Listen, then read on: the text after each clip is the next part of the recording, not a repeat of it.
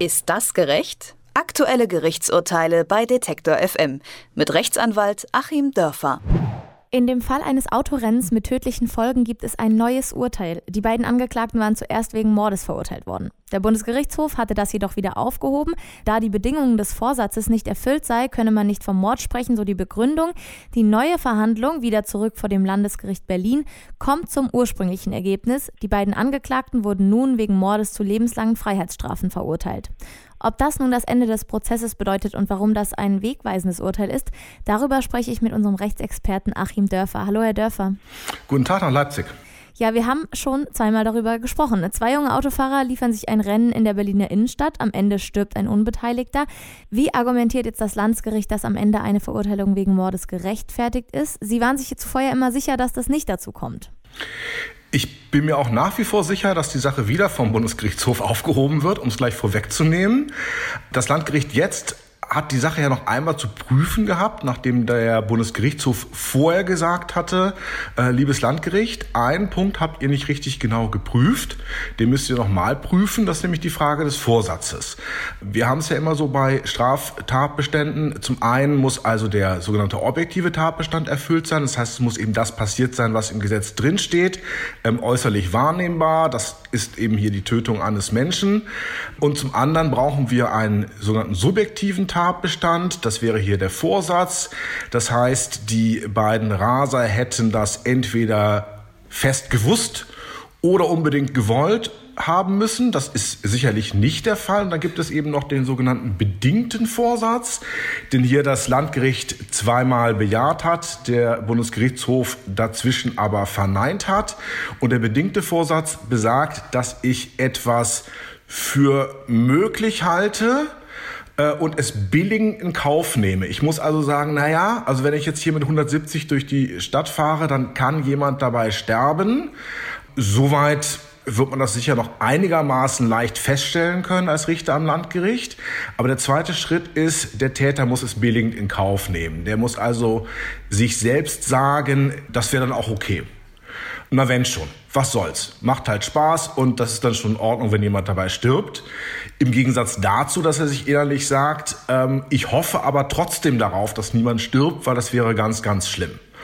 Und diese beiden Dinge nun voneinander abzugrenzen, ist natürlich unglaublich schwierig, zumal selbstverständlich die Angeklagten in so einem Fall auch das Recht haben, für sich günstig das zu schildern und zu sagen, ähm, nee, das wollten wir überhaupt nicht. Wir haben natürlich gehofft, dass hier niemand zu Schaden kommt. Ähm, solche Leute sind wir nicht. Und da muss das Gericht trotzdem anhand anderer Anhaltspunkte nachweisen, doch, sie haben es doch irgendwie gewollt, dass jemand stirbt. Und äh, der Vorsitzende hat hier wohl eine Urteilsbegründung auf äh, die Formel gebracht, naja, die waren eben so selbstverliebt und rücksichtslos und ähm, fanden das ganz, ganz toll mit diesen Autos und da muss man eben auch davon ausgehen, dass sie gerade bei diesem sehr, sehr großen Risiko in Kauf nehmen, dass es eben auch ein tödliches Risiko ist. So die Feststellung jetzt und äh, die Verteidigung hat ja schon angekündigt, dass der Bundesgerichtshof das Ganze noch einmal zu überprüfen haben wird. Sie sagen, äh, schwierig, eine Entscheidung zu treffen, trotzdem haben Sie die für sich auch schon getan und nehmen eine Gegenposition zum Landgericht ein, die dann wäre? Die dann wäre zu sagen, ähm, man kann in diesem Falle wirklich nicht unterstellen, dass jemand das möchte, ähm, dass jemand anders stirbt. Ähm, und es kommt noch eins hinzu, wir reden ja hier von Mord, äh, da haben wir die sogenannten niederen Beweggründe, das ist eben hier so der Spaß am Rasen, das erkennen wir überhaupt nicht an. Ähm, damit gibt es die Höchststrafe und die lautet lebenslänglich. Und ähm, dann muss man meines Erachtens im Rechtsstaat natürlich bei der Höchststrafe umso mehr nachweisen, ganz, ganz sicher nachweisen, dass die beiden wirklich es doch zumindest ein Stück weit gewollt haben, dass jemand stirbt. Und das halte ich für nicht nachweisbar. Ich halte es auch nicht für unterstellbar. Und ich würde sogar noch einen Schritt weiter gehen.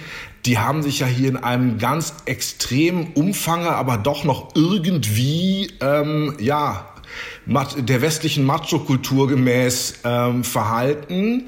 Und ähm, ich finde, dann muss man eben auch von diesem Macho-mäßig, westliche Kulturmäßig äh, Ausblenden von irgendwelchen Risiken bei Männern gerade in diesem Alter als Normalfall ausgehen und kann eben nicht umgekehrt konstruieren, dass die äh, das Risiko gerade nicht ausgeblendet haben, sondern das sogar wollten. So, jetzt haben wir hier auf jeden Fall die soziale Ebene direkt mit drin und die Angelegenheit hat ja auch bundesweit ziemliche Wellen geschlagen und sich auch schon ausgewirkt, auch auf das Gesetz. Es gibt nämlich einen neuen Paragraphen im Strafgesetzbuch, der daraufhin entstanden ist, aber nicht mehr auf dieses Urteil anwendbar. Was steht denn in dem drin? Ja, da geht es darum, dass äh, eben eine Strafverschärfung ähm, für das Rasen eintritt, aber das ist dann ja auch äh, technisch gesehen eher eine Strafverschärfung in Bezug auf die fahrlässige Tötung. Bei der vorsätzlichen Tötung, von der man hier ausgeht, äh, oder von, bei der, von der das Landgericht jedenfalls ausgegangen ist, würde dann der Mordparagraph natürlich, wie Juristen sagen, spezieller, also der geht dann vor ähm, sein. Ähm, aber klar, der Gesetzgeber hat eben nochmal dargelegt, dass er dieses Rasen jetzt für besonders verwerflich hält, um da nochmal die Kurve zum sozialen Hintergrund zu kommen, zu bekommen. Das ist auch richtig. Wir müssen natürlich äh, langsam davon loskommen, ähm, Risikoverhalten so kritiklos zu verherrlichen. Ähm, aber es würde an diesem Fall hier nichts ändern. Der muss ja nach wie vor nach dem Mordparagraphen beurteilt werden. Und wenn es der Bundesgerichtshof jetzt eben nochmal aufhebt und am Ende kommt dann eine fahrlässige Tötung dabei raus, das wird natürlich das Mindestmaß sein. Da kann man da natürlich auch an die Obergrenze gehen. Und ich denke, sowas in der Art wäre dann auch ein faires Urteil. Weshalb werden überhaupt beide gleich verurteilt, wenn einer am tödlichen Unfall beteiligt war, der andere nur am Rennen? Ja, das ist äh, auch wiederum so eine juristische Konstruktion, wo man davon ausgeht, die beiden ähm, sind da mittäterlich äh, als, als Mittäter eben tätig geworden. Sie hatten einen gemeinsamen Tatplan und haben das quasi arbeitsteilig das Ganze ausgeführt. Und ähm, wenn die da im Grunde arbeitsteilig über den Kudamm gebrettert sind, was ja bei einem Rennen das nun als Duell zwingendermaßen ja immer zwei Leute voraussetzt. Man kann ja ein Rennen gar nicht alleine fahren. Also es waren zwingend zwei Leute unterwegs, die auch gemeinsam so unterwegs sein wollten. Und dann geht man eben von einem gemeinsamen Tatplan aus. Und dann ist es in der Tat so, dass also auch die Folgen, die der eine verursacht, dem anderen dann zugerechnet werden. Mhm. Und wir haben schon gehört, Sie glauben daran, dass das auch noch nicht der letzte Spruch ist. Das heißt, es gibt eine Revision oder war noch nicht die Entscheidung letzter Instanz?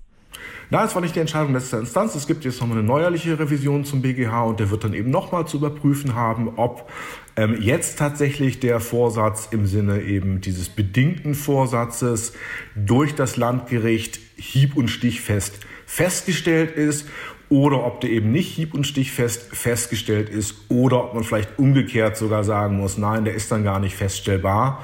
Und äh, da bin ich mal sehr gespannt, aber ich würde mich auf eine neuerliche Aufhebung jetzt erstmal festlegen wollen. Und das kann dann bis in die Ewigkeit hin und her gehen, zurück zum Landesgericht oder wann ist spätestens Schluss? Naja, Schluss ist dann, wenn äh, der Bundesgerichtshof dann davon ausgeht, das Landgericht hat es jetzt ausreichend festgestellt.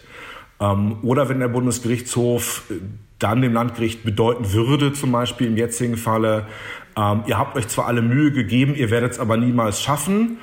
Dann weiß das Landgericht, okay, das bringt jetzt nichts, wenn wir jetzt zum dritten Mal wegen Vorsatz verurteilen, jetzt müssen wir mal wegen Fahrlässigkeit verurteilen. Also es findet so eine Art äh, Kommunikation über Bande auch zwischen den beiden Gerichten statt, wo man sich dann eben irgendwann auf ein Ergebnis wird einigen müssen. Das Landgericht Berlin hat nach der Aufhebung des ersten Urteils erneut verurteilt, und zwar zwei Berliner Raser zum Mord. Die beiden haben lebenslange Freiheitsstrafen kassiert. Unser Rechtsexperte Achim Dörfer hat das Ganze für uns eingeordnet. Vielen Dank für das Gespräch. Ich danke Ihnen. Ist das gerecht? Aktuelle Gerichtsurteile bei Detektor FM mit Rechtsanwalt Achim Dörfer.